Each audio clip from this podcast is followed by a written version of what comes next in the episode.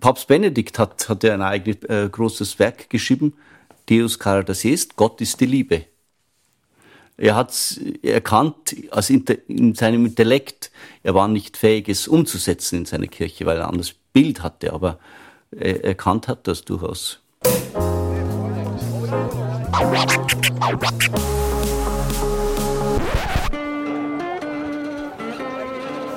Liebe Hörerinnen und Hörer, herzlich willkommen im Zack Zack Nachtclub. Jeden Donnerstag ab 22 Uhr machen wir die Nacht zum Tag. Ungezwungen, persönlich und mit Open End. Schön, dass ihr heute dabei seid.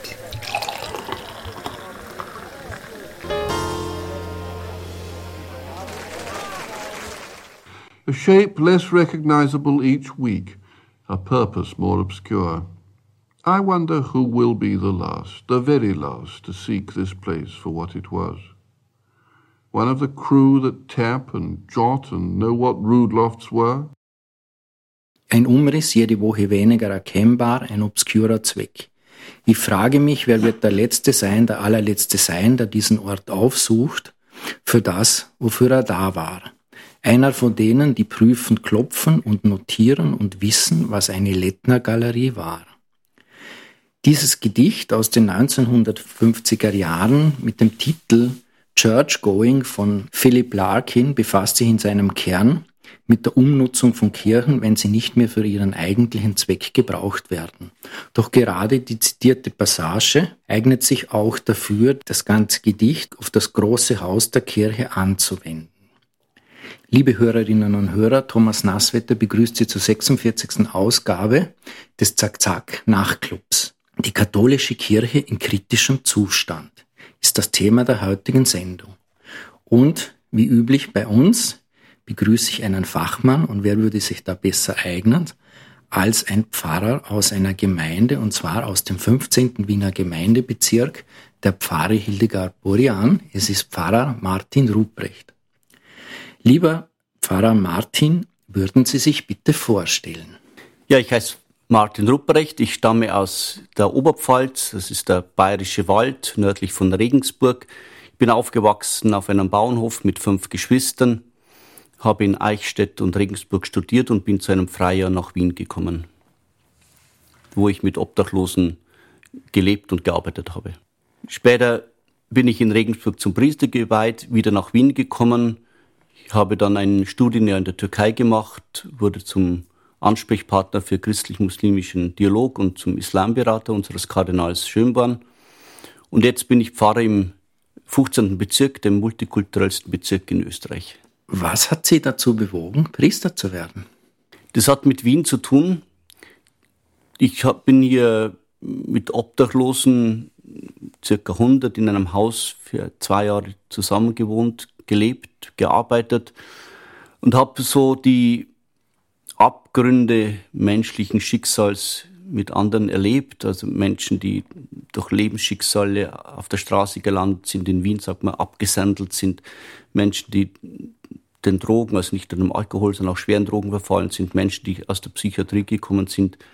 Viele sind nur mehr dahin vegetiert, manche sind uns in den Armen weggestorben, grausamst. Und da ist immer so für mich die Überlegung gewesen, ja, mit diesen Menschen eine eigene Familie zu bilden, braucht es wirklich eine Ganzhingabe. Ähm, und das ist eine Entscheidung, eine eigene Familie zu haben oder mit Menschen ein, eine neue Familie, ein neues Gemeinschaftsgebilde zu schaffen. Da waren wir natürlich Vorbild, die großen Heiligen, der heilige Don Bosco, der hat mich schon seit Kindheit begleitet. Denn da habe ich mal mit zehn Jahren ein Büchlein gelesen. Der hat sich der Straßenkinder in Turin angenommen im, im 19. Jahrhundert in der Industrialisierung, wo die Städte verslammt sind, wo viele auf der Straße waren, die Kinder äh, in die Kriminalität getrieben worden sind. Und dieser, ja, das hat mich immer fasziniert und, und letztendlich hat der liebe Gott mich da irgendwie dahingezogen. Ich muss noch dazu sagen, ich bin aufgewachsen in einem eigentlich optimalen kirchlichen Umfeld am Land. Wir haben Glaube immer positiv erlebt. Kirche war etwas Unterstützendes, ist noch dort Aufbauendes. Ähm, und daraus sind dann die verschiedenen Charismen und Begabungen erwachsen und ich habe halt dann äh, die Begabung scheinbar zum Pfarrer bekommen. Sie haben dann sozusagen das ländliche Idyll verlassen und haben das getauscht durch den Platz in der Großstadt im 15. Gemeindebezirk, der sehr, sehr multikulturell ist, sehr viele Nationen beherbergt und auch durchaus einige Religionen. Wie wirkt sich das auf die tägliche Arbeit als Priester bei Ihnen aus? Auch hier, ich habe immer das Miteinander der verschiedenen Religionen positiv erlebt, in meinem Werdegang, später in der Türkei. Äh, auch hier mit allen Negativas, mit allen Schwierigen, mit allen Extremismen. Aber als, als Ansatz für den Glauben an Gott war es für mich immer etwas Positives. Hier muss man sich darauf einstellen, dass, man, dass wir als katholische Kirche sind ein, eine Gruppe von vielen anderen. Und wir miteinander versuchen wir, das Leben hier zu gestalten. Es sind im 15. Bezirk circa 100 110 verschiedene, also Menschen aus 110 verschiedenen Nationen vertreten, mit allen ähm, Glaubensrichtungen oder auch Nicht-Glaubensrichtungen. Äh, und da wird ein bisschen so diese Berufung oder diese Aufgabe spürbar, der Jesus formuliert hat im Sinne, ihr seid das Salz der Erde. Also du, durch unser Dasein sollen wir einen Geschmack äh, etwas Positives in die Gesellschaft hineinbringen. Das, das, ja, das, so sehen wir unsere Aufgabe. In der Zeit, wo Sie sozusagen angefangen haben, wo Sie studiert haben, fällt so ein bisschen in die Zeit nach dem Zweiten Vatikanischen Konzil. Da hatte die Kirche gerade am Land, wo sie herstammen, ja noch einen sehr prägenden Einfluss. Den hat sie in den letzten zumindest 20 Jahren sehr stark eingebüßt. Äh, dazu sind dann einiges an Dingen passiert, nennen wir es einmal vielleicht unter dem Titel Aufarbeitung, die Missbrauchsskandale zum Beispiel, aber auch die Personalpolitik in der Kirche. Es hat angefangen mit der Affäre Grohr und hat sich dann auch fortgesetzt in Österreich, wenn wir jetzt einmal nur Österreich betrachten, mit den zum Teil sehr umstrittenen Bischofsernennungen durch Johannes Paul II. Es wurden dadurch sehr konservative, manche sagen ultrakonservative zu diesen Bischöfen ernannt. Das hat sich durchaus auf die Kirche ausgewirkt. Und Sie als, ich sage jetzt unter Anführungszeichen, kleiner Pfarrer, wie geht man damit um, mit all diesen Dingen, die so im Laufe der Zeit aufgepuppt sind? Die Frage, was, wer ist die Kirche? Also immer wieder nachzudenken. Natürlich, ich, ich bin dafür, immer zu benennen. Wir sprechen ja nicht über die Kirche und die steht mir gegenüber, sondern ich kann sagen, es sind die manche der Verantwortungsträger, der Entscheidungsträger. Äh, wen meine ich? Äh, weil die Kirche ist ein Organismus, der nicht nur aus den Mitgliedern besteht, sondern auch viele, die, die nicht dazugehören, prägen das. Und, äh, und jetzt kann ich sagen, die, es waren wirklich schmerzhafte Personalentscheidungen bei den Entscheidungsträgern. Da hilft mir wieder mein, meine Herkunft vom Land. Wir haben Land in der Ortsgemeinde, die hat knapp 3000 Einwohner. In unserem Vereinswesen, wir haben das, das war immer, da gab es halt immer Deppen und Trottel, Entschuldigung, wenn ich so sag, und, und schwierige Personen und man lernt damit umzugehen. Also man, das ist klar. Es, es gibt, es gab äh, so Personen gibt's immer überall. Und äh, irgendwie haben wir uns da arrangiert im Sinne, das Negative, das Böse, das falsche Entscheidung nicht zuzulassen, sondern zu protestieren, aufzutreten, aber gleichzeitig zu wissen, ja, die Gesellschaft besteht aus Menschen, die gut und schwierig sind. Also das war für mich immer so ein klar, dass das in der Kirche nicht anders ist. Da gibt es Leute, die heilig sind und heiligmäßig und, und wir haben ja genügend Beispiele und wir haben eine, eine Menge an, an Engagement und gleichzeitig gibt es halt schwierige Personen und, und Personen, die etwas entscheiden, wo du halt nur protestieren kannst. Also das ist für mich so bin ich aufgewachsen, ein normaler Mechanismus und insofern in der Kirche versuche ich zu loben, wo ich sage, das ist gut, das ist aufbauend, das ist heilsam Und halt, äh, natürlich müssen wir uns einbringen und protestieren, wenn etwas nicht passt. Aber für mich war dieser Organismus der Kirche nie konzentriert auf die drei, vier, fünf, zehn äh, Entscheidungsträger oder manchmal, wenn so eine Linie durchkam, äh, was haben wir als Studenten manchmal gelacht und gesagt, das ist komisch und gleichzeitig gespürt, äh, es sind Veränderungen in Gange. Wenn ich jetzt zurück 30, ja, ich bin 30 Jahre Priester und zurückschaue, wie viel an Veränderung geschehen ist in der Kirche, das ist ein, ein unglaublicher Umbruch. Das hätte ich mir als Student gar nicht vorstellen können. Der geht weiter, ist nicht immer so sichtbar nach außen, aber äh, da ist ein, ein Gärungsprozess im Gange, wie er zu jedem großen Institution auch gehört. Es ist ja so eine allgemeine äh, Weisheit, dass Institutionen, die mehr als tausend Angestellte haben, sich selbst beschäftigen können. Das geht in der Kirche das, das Gleiche. Die Kirche hat viele Angestellte, die ist ein großer Organismus, eine große Organisation, eine große Verwaltung und irgendwann mal beginnt man sich selbst zu beschäftigen. Äh, und das, das passiert, dann braucht es Reinigungsprozesse, dann geht es ab.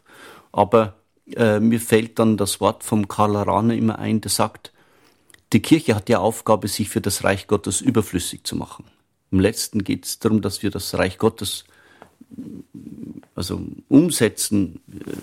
Und äh, manches Institutionelle muss da verschwinden, manches neu aufgebaut werden.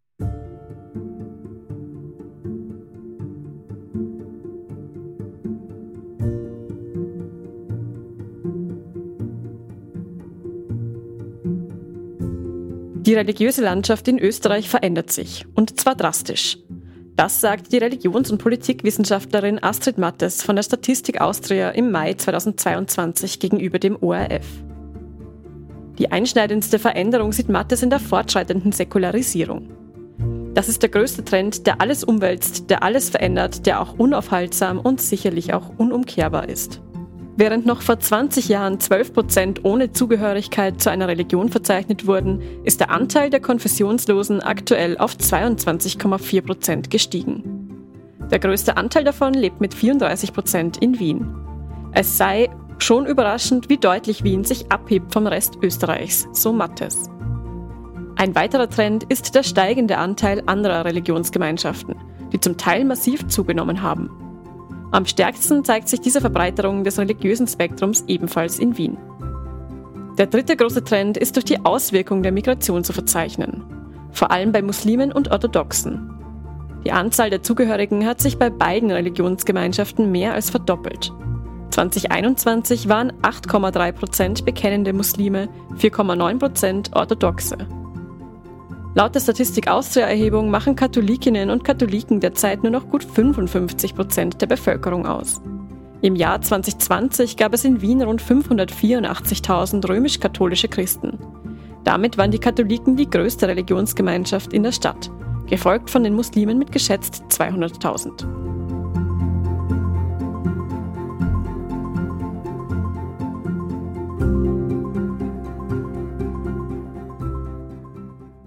Jetzt, wenn wir kurz nach Deutschland blicken, da liest man in den letzten Wochen, dass die Austrittszahlen äh, riesig sind. Das hat natürlich auch sicher mit diesem Umgang der deutschen Bischöfe, mit ihren Skandalen auch zu tun.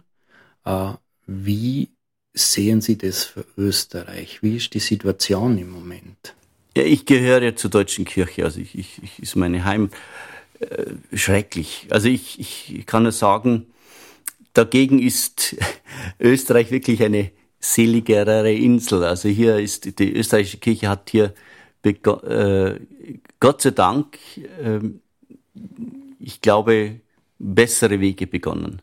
Ähm, auch mit der Aufarbeitung der Missbrauchsfälle, auch mit der Aufarbeitung ähm, von Verfestigungen, von Personalentscheidungen. Äh, also wenn ich an die deutsche Kirche denke, dann müsste ich das Bild aus der Bibel nehmen mit dem Propheten Jona, der nach Ninive geht und das Unheil androht. Und der König dort hat die Krone abgenommen, sich Bußgewänder angezogen und sich Asche aufs Haupt gelegt. Also eigentlich müssten dort die Bischöfe, die Verantwortlichen, ihre bunten Gewänder ablegen, ihre bischöflichen oder sonstigen, und sich in ein Bußgewand hüllen und sagen, ja, wir, wir müssen etwas Neues beginnen. Das ist das eine. Das ist, ist schmerzhaft zu sehen. Ich will es aber nicht jetzt einfach als, als Schuldzuweisung, aber es, ich, ich glaube, dass die Kirche dort gewachsen ist, hat viel Gutes gemacht, aber im Wachsen ist dir die Machtfülle über den Kopf gewachsen. Wenn man zu viel Machtfülle hat, dann wird man hochnäsig, dann dann kommt das, was jedem Menschen passiert, wenn er, wenn er, wenn er äh, plötzlich zu viel Erfolg hat, dann, dann steigt es in den Kopf, wird die Nase zu hoch. Und das ist der deutschen Kirche passiert. Aber ich möchte das nicht einfach nur der Kirche zuschieben, weil es ist was Grundmenschliches. Oder jeder Mensch, der zu viel Macht hat, äh, legt sein Verhalten an den Tag. Mir fällt da immer dieser, der österreichische Kriminalpsychologe Thomas Müller ein, der ein Buch geschrieben hat, Beste Mensch. Das heißt, was sich in der Kirche abspielt, spielt sich ja gesellschaftlich auch ab. Das heißt, ich bin auch immer ein Teil äh, solcher Prozesse. Also darum ist ähm, zu sagen, da ist die Kirche und der ist so verknöchert und, und, und ich schaue als humanistisch Gebildeter darauf hin, das ist ähm, zu einfach, sondern wir müssen nachdenken, was macht das mit der Gesellschaft? Warum passiert in der Gesellschaft so etwas? Wie können große Institutionen äh, hier alle sich erneuern? Es geht ja den, den Parteien genauso, den Gewerkschaften, der Hochschülerschaft. Alle diese haben große Erfolg, große Erfolgsgeschichte und alle parallel verlieren jetzt nicht nur Mitglieder, sondern an Ansehen, an Vertrauen. Ja, also das ist dann etwas, worüber wir gesellschaftlich nachdenken müssen. Wenn man sich jetzt so ein bisschen die letzten 20 Jahre anschaut, gerade in Österreich, dann taucht immer wieder ein Thema auf, das ist dieses Thema der Laien in der Kirche. Äh, und die Kirche an sich, die katholische Kirche, nennen wir es einmal beim Namen, lebt ja quasi von ihren Mitgliedern. Und dieser gesellschaftliche Druck von früher, als die Kirche ein Teil, ein fixer Teil des täglichen Lebens. Der ist ja in den letzten 20, 30 Jahren durchaus abhanden gekommen. Äh, und die Gesellschaft hat sich in einer gewissen Form zumindest stärker demokratisiert. Und jetzt steht diese Institution Kirche da, lauter alte weiße Männer, wenn man sich vom Papst abwärts diese Kollegien und Kurien anschaut. Und da draußen gibt es aber sehr viele Frauen zum Beispiel, die sich engagieren, engagieren wollen, sich immer noch engagieren. Und in Wahrheit haben sie keinerlei Möglichkeiten, das in einem Rahmen zu tun, der, sagen wir mal, modern oder gesellschaftsadäquat wäre. Was erwarten Sie sich da persönlich? Was wird da passieren? Weil im Zweiten Vatikanischen Konzil ist ja vieles über diese Laienarbeit sozusagen als Grundlage schon gelegt worden. Und wenn ich so ein bisschen zurückdenke, dann habe ich manchmal das Gefühl, äh, in meiner Jugend, also in den 70er Jahren, waren wir da schon ein bisschen weiter, was die katholische Kirche anbelangt, als wir es zum Teil heute sind. Danke, das ist wirklich ein guter Hinweis. also die Kirche hat natürlich Entscheidungen gefällt, äh, wo ich meine, also, und es gibt zwei große Entscheidungen, die die sich jetzt als Fehlentscheidungen zeigen. Das eine war die Verbindung Kirche und Politik und Macht seit der Ära von Konstantin. Letztendlich hat es bis zum Zweiten Vatikanischen Konzil gedauert. Das hat sie wirklich verstanden in den letzten 50 Jahren zu sagen, weg Trennung von Staat, äh, Trennung Staat und Kirche, Glaube und äh, Glaube, Religion und, und, und Politik. Das muss auseinander. Das war eine Grund äh, falsche Entscheidung die, glaube ich, in den letzten 50 Jahren noch nicht ganz umgesetzt ist, aber doch äh, von der Einsicht. Eine zweite, glaube ich, Fehlentscheidung ist diese Trennung zwischen Klerikern und, ich will das Wort eigentlich gar nicht nennen, Laien. Also ich will das nicht nennen, weil ich es auch nicht verwende, sondern äh, ich halte es für eine Fehlentscheidung, diese, äh, also diese, dieses Gegenüber. Ähm, es hat auch dann zu einem Klerikalismus geführt, sondern wir müssen sprechen von allen Getauften. da, da heißt es auch, du bist gesalbt zu Priesterin, Königin, Prophetin Gottes. Und auf dieser Basis, auf diesem Fundament, dass wir getauft sind, gibt es dann die verschiedenen Charismen. Das sagt der Paulus. Du bist begabt zu Lehrer, zur Lehrerin, zu dies und jenes. Und die einen sind begabt, das Priesteramt. Und sie werden ordiniert. Die, die, Aufgabe des Priesteramtes wird ihnen ordiniert. Auf dieser Basis, der wir alle stehen.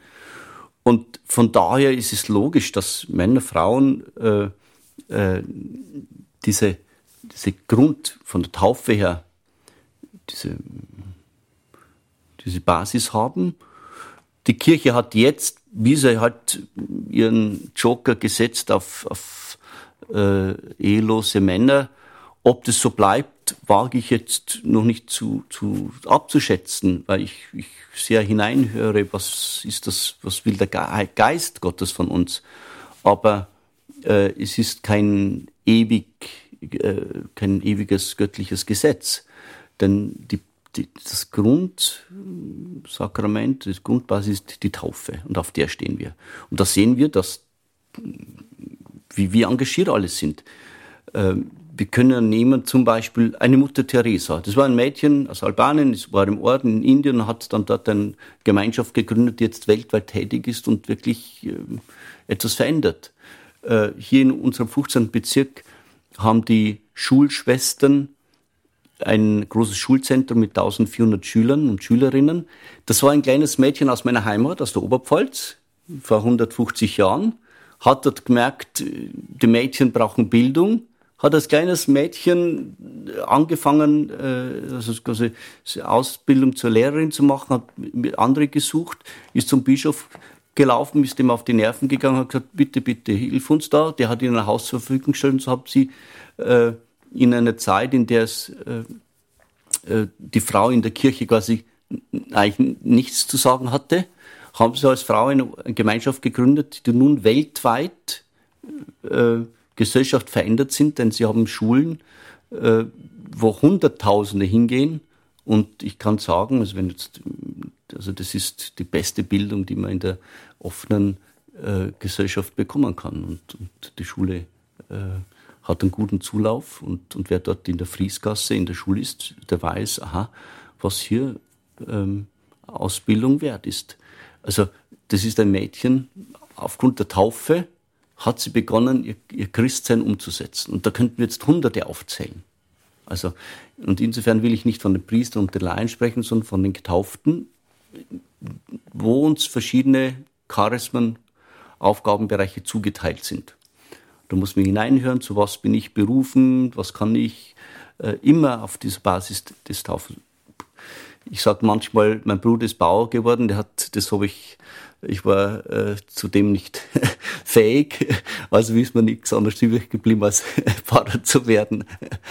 Äh, also da, da, da sehe ich einfach eine, eine Grundfehlentscheidung äh, oder Fehlentwicklung in der Kirche, diese Trennung und, und meine, dass wir eine, auch eine Fortentwicklung als Frauen und Männer äh, auf der Basis der Taufe ähm, fort, also hineinhören müssen, was, wie, wie führt uns der Geist Gottes. Denn das ist schon äh, halt in der Kirche jetzt sagen, wir wollen das nicht einfach nur abstimmen über etwas, sondern wirklich immer wieder ähm, führen uns lassen als Gebetsgemeinschaft.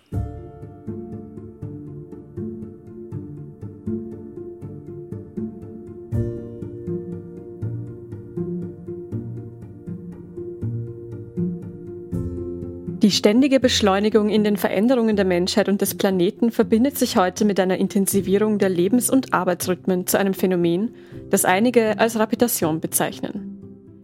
Wenn auch die Veränderung ein Teil der Dynamik der komplexen Systeme ist, steht doch die Geschwindigkeit, die das menschliche Handeln ihr heute aufzwingt, im Gegensatz zu der natürlichen Langsamkeit der biologischen Evolution.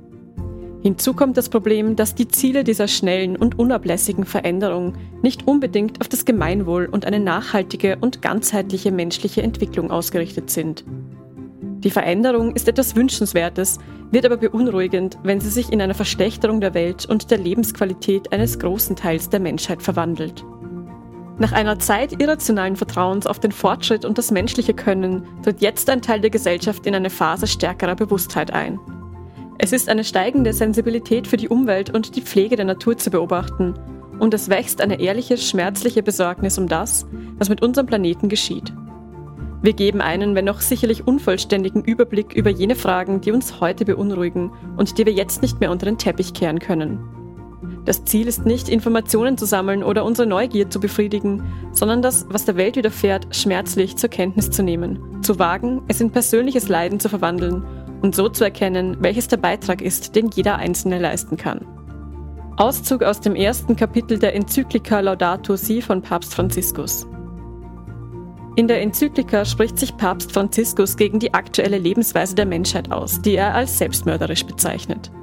Niemals zuvor habe die Menschheit die Umwelt derart schlecht behandelt wie im 19. und 20. Jahrhundert. Die Erde scheine sich zu einer unermesslichen Mülldeponie zu entwickeln.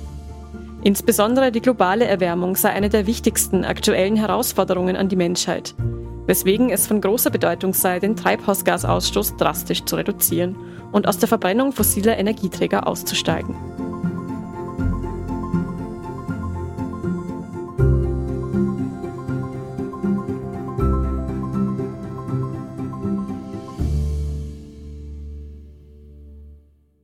Ein paar Ansätze sieht man ja, so die letzten Wochen.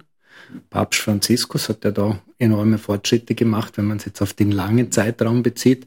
Äh, er hat äh, in dieses Wahlgremium für Bischöfe hat er Frauen berufen. Er hat auch bestimmte Berufe im Vatikan im Zentrum der Macht der Kirche für Frauen geöffnet.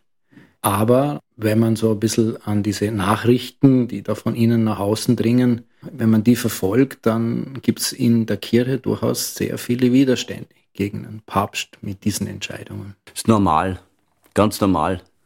Jeder große Organismus, ja, schauen wir auf die österreichische Politik und die großen Parteien, wie, wie, wie neue Ansätze dort ankommen. Also es ist ein langsamer Prozess. Und wir haben ja schon die, den Ehrgeiz zu sagen, wir möchten möglichst alle mitnehmen. Und nicht einfach sagen, wir machen das so und wer, wer nicht mit kann, der ist, bleibt zurück oder weg. Wir möchten es äh, alle mitnehmen. Das heißt, es braucht natürlich an, also ein, einzelne Beispiele, wo dann andere damit Erfahrung machen können und dann sagen, aha, ja, äh, jetzt kann ich dem auch zustimmen. Oder äh, manchmal braucht es eine ganze Generation, bis, bis sich etwas durchsetzt. Äh, und, und so ein, wir sind in einem, die Kirche ist ein weltweiter Organismus mit, mit allen Kulturen äh, aus verschiedenen Kontinenten. Und also bis sich da etwas umsetzt, bis alle mitkönnen, bis die Stimmen äh, hereingeholt werden, dauert es halt einfach Zeit. Umgekehrt, wenn wir jetzt schauen, der Papst Franziskus, der ist jetzt, weiß ich nicht, acht Jahre oder wie lang, ist er Papst. Also was der intern bewegt hat, wenn das vor 15 Jahren niemand nur angedacht hätte, also es wäre unmöglich gewesen. Als die Dinge, äh, die er jetzt tut, wenn wir vor 20 Jahren oder als Student nur, nur vorgeschlagen hätten, ja, da, da wären wir entlassen worden. Also das ist äh, schon, äh, ich bin da sehr zuversichtlich und ich will, bin aber ein Mensch, der nichts übers Knie brechen will weil ich denke auch immer wie in einer Familie, da gibt es die ältere Generation, die Omas, die Opas, die will man auch mitnehmen, nicht immer nur vom Kopf stoßen. Manches muss man natürlich konsequent äh, umsetzen, aber äh, bis sich alle Kontinente zusammenfinden, dauert es halt einmal. Sie haben eine zweite Rolle. Also Sie haben in, in der Türkei studiert, das haben Sie schon gesagt. Sie beraten Kardinal Schönborn in Fragen des Islam wenn man ihre Biografie ein bisschen kennt, dann haben sie da sehr viele Verbindungen, auch äh, zur Religion. Sie stiften auch interkonfessionelle Ehen. Aber wenn man zum Beispiel nach Afghanistan schaut oder so, dann hat man es da irgendwie mit, mit, mit dem Mittelalter zu tun. Wie wirken sich solche Entwicklungen, die ja dann doch in der Öffentlichkeit Widerhall finden, wie wirkt sich so das auf die tägliche Arbeit aus, weil sie ja doch in diesem Feld katholische Kirche, muslimischer Glaube unterwegs sind. Also, weil Sie Afghanistan erwähnen, das ist nicht Mittelalter, das war himmlisch dagegen. Das ist die Steinzeit, wo rein das Recht des Stärkeren gilt. Der Mann ist stark und er schlagt die Frau auf den Kopf, wenn sie nicht spürt. Äh, also das, das, das ist nur mehr fürchterlich, es ist herzzerreißend, es ist archaisch, es ist äh, demütigend, menschenverachtend. Ähm, ja, es ist schmerzhaft, solche Entwicklungen anschauen zu müssen und, und, und zur, zur, fast zur Bewegungslosigkeit äh, verurteilt zu sein.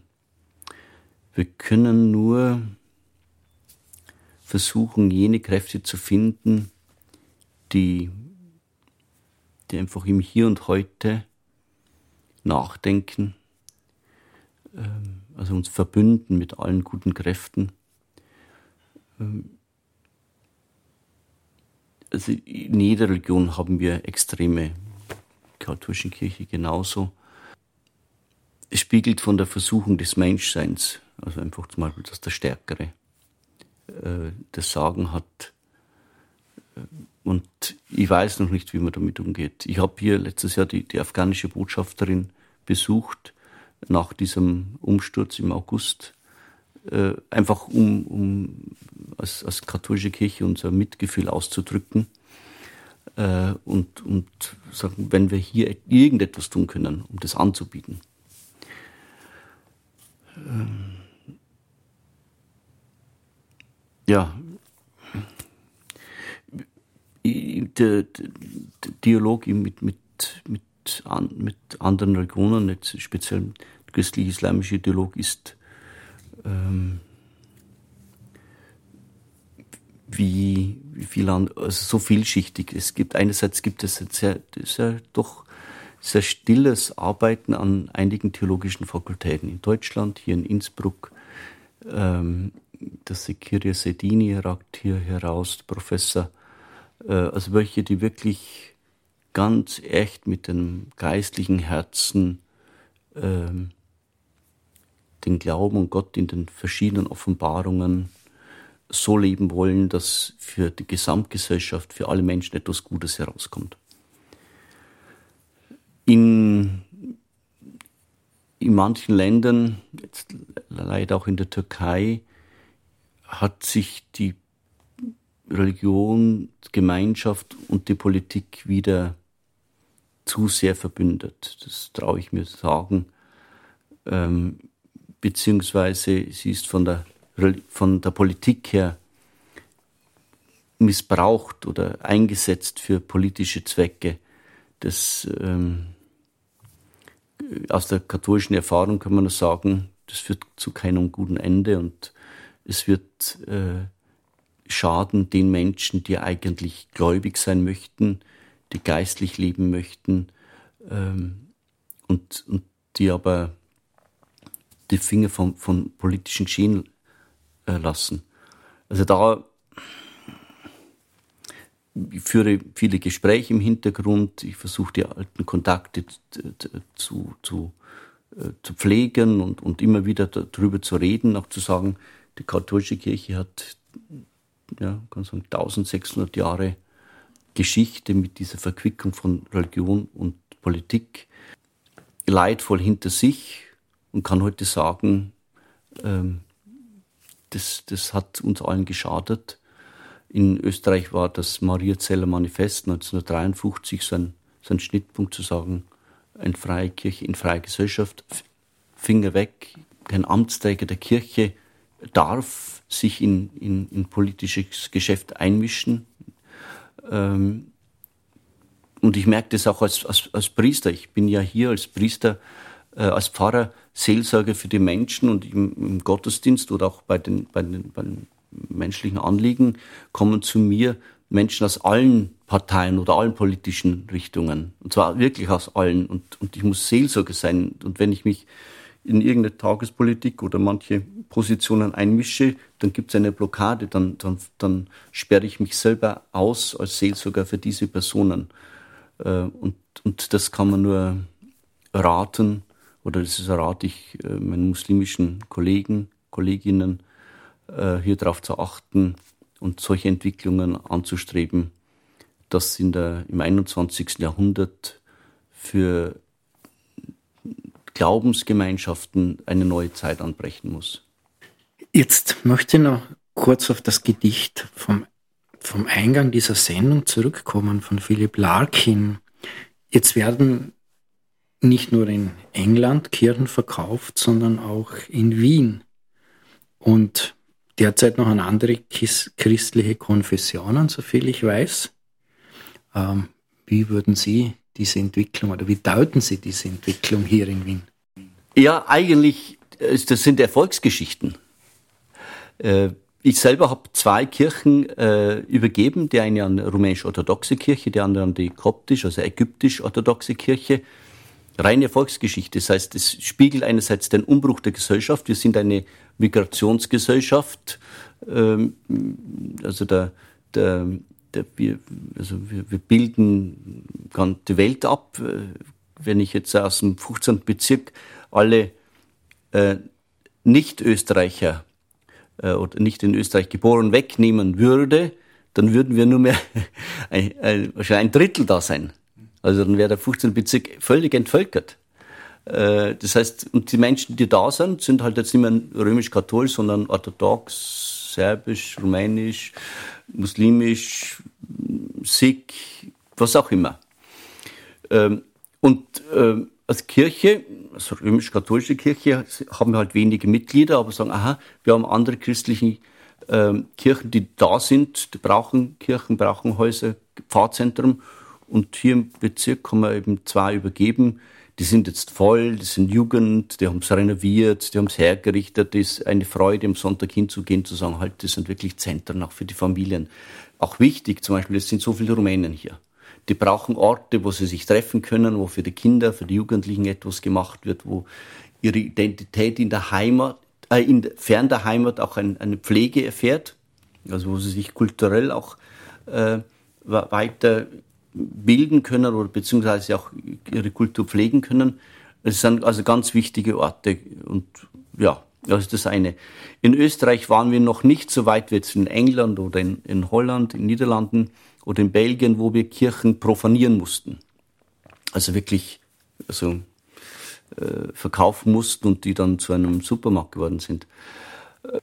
Das kann sein, ich habe mal vorgeschlagen, einen Indoor-Spielplatz zu machen, weil ich gesagt, ja, wir, der Raum der Kirche soll den Menschen dienen und ein Indoor-Spielplatz. In der Stadt fehlen Indoor-Spielplätze für Kinder, großzügige, da passt eine Kletterwand rein, weil die Kirchen halt hoch sind.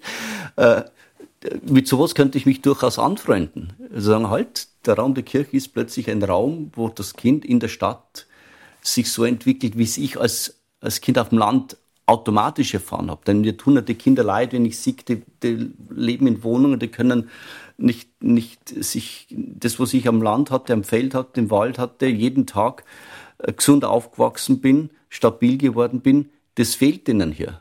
Also warum nicht so einen Raum zur Verfügung zu stellen?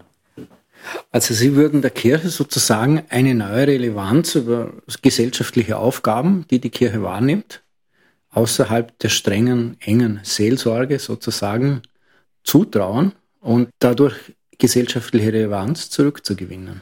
Ja, also auf jeden Fall. Nicht, weil wir jetzt besonders modern oder sonst was werden wollen, sondern immer, wo, was, was ist notwendig? Was braucht der Mensch? Also die Grundfrage ist, was braucht für mich, was braucht der Mensch? Was rettet ihn? Was bringt ihn um? Ich glaube Pfarrer oder bin überzeugt, dass Glaube den Menschen hilft.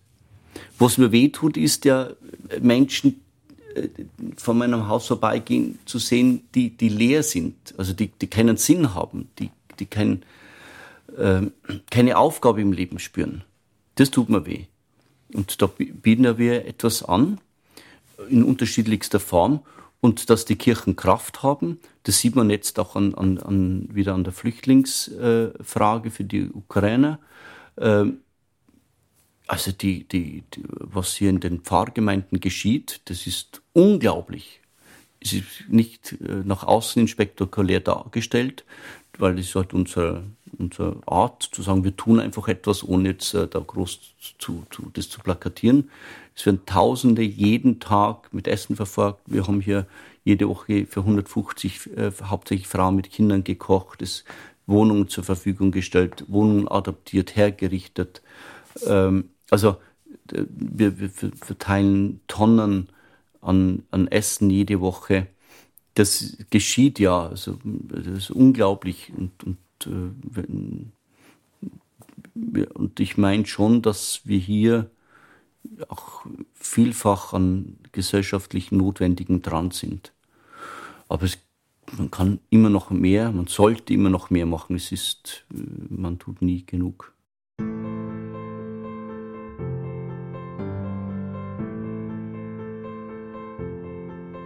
Für Wunder muss man beten, für Veränderungen aber arbeiten. Thomas von Aquin, Kirchenlehrer und Scholastiker. Sehr richtig. Mehr kann man fast nicht sagen. es gibt ein ähnliches vom heiligen Ignatius, der sagt, bete so, als ob alles von Gott abhängt, arbeite so, ob alles von dir abhängt, also die ganze Weltveränderung.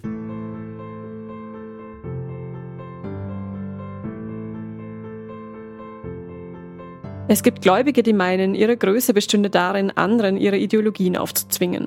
Sei es in der gewaltsamen Verteidigung der Wahrheit, sei es in großen Machtdemonstrationen. Wir Gläubige müssen alle dies erkennen. An erster Stelle steht die Liebe. Papst Franziskus.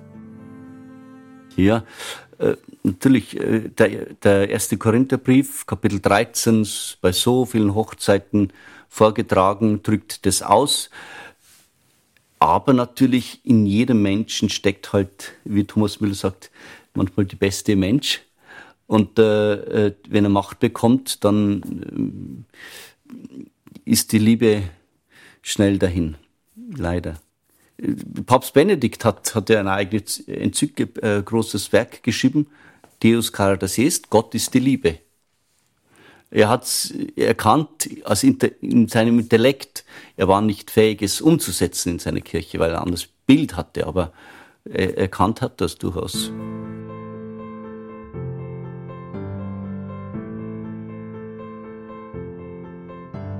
Er führte ihn zu Jesus. Jesus blickte ihn an und sagte, Du bist Simon, der Sohn des Johannes. Du sollst Kephas heißen.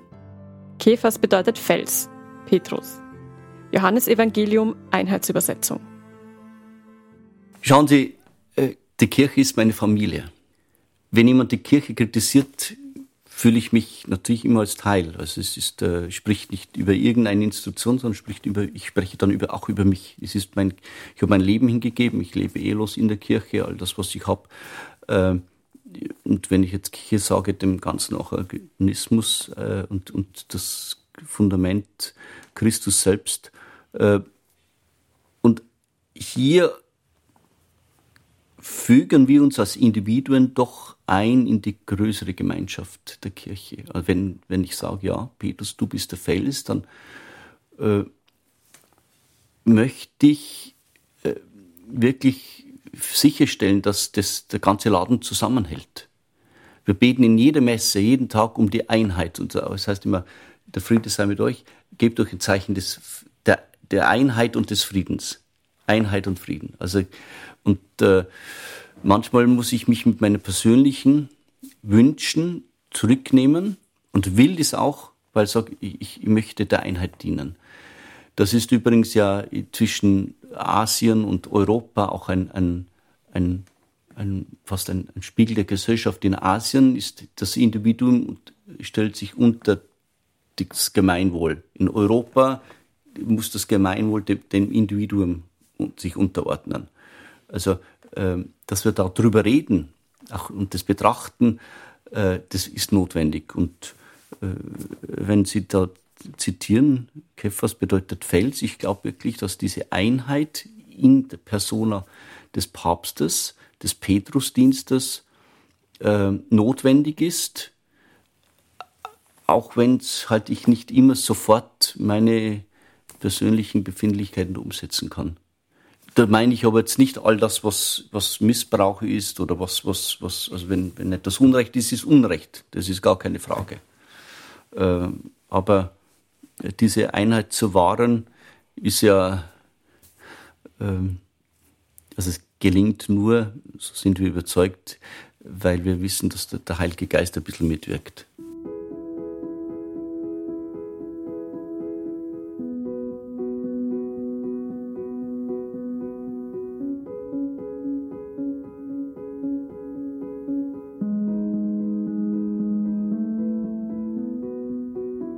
110 Nationen leben im 15. Wiener Gemeindebezirk zusammen und seine Aufgabe sieht Pfarrer Martin darin, etwas Positives in diese Gesellschaft zu bringen, frei nach dem Motto, ihr seid das Salz der Erde. Die zwei großen Fehlentscheidungen der Kirche sind die Verbindung von Kirche und Politik, das hat sich seit dem Zweiten Vatikanischen Konzil aber deutlich gebessert. Die zweite Fehlentscheidung war die Trennung von Klerikern von den restlichen Getauften. Die Kirche hat auf den Joker eheloser Männer gesetzt, doch das ist kein göttliches Gesetz. Pfarrer Martin plädiert dafür, dass sich die deutschen Bischöfe vor allem wegen der Missbrauchsskandale Büßergewänder anziehen. In Österreich ist der Prozess der Aufarbeitung der Missbrauchsskandale besser gelaufen, er sieht die katholische Kirche hier viel weiter. Die Übergabe von Kirchen an andere christliche Konfessionen sind für Pfarrer Martin eine Erfolgsgeschichte, denn diese Entwicklung spiegelt den Umbruch der Gesellschaft für ihn wider. Wir sind eine Migrationsgesellschaft.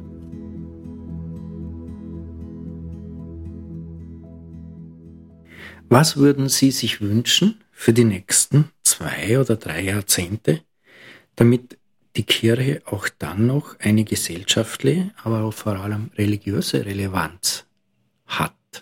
Also nach innen müssten wir die Armut durchdeklinieren, die individuellen Wege.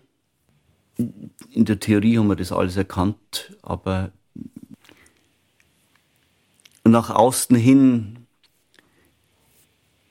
das Wort, das unsere Pfarrpatronin, die selige Hildegard Buren, so oft verwendet hat, sprechen. Sie sagt, Gott, ich suche dich, lass mich dich finden.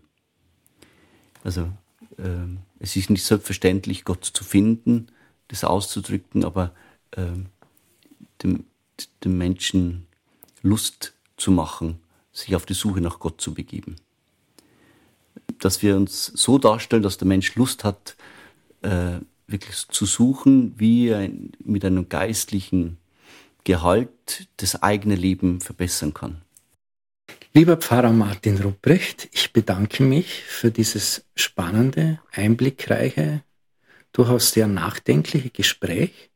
Liebe Hörerinnen und Hörer, Thomas Nasswetter bedankt sich auch bei Ihnen fürs Zuhören. Wenn es Ihnen gefallen hat, dann streamen Sie uns auch nächstes Mal. Es gibt mittlerweile auch 45 weitere Folgen zum Nachhören. Gesprochen hat Stefanie Marek. Ich wünsche Ihnen eine gute Nacht. Machen Sie es gut und bleiben Sie uns gewogen.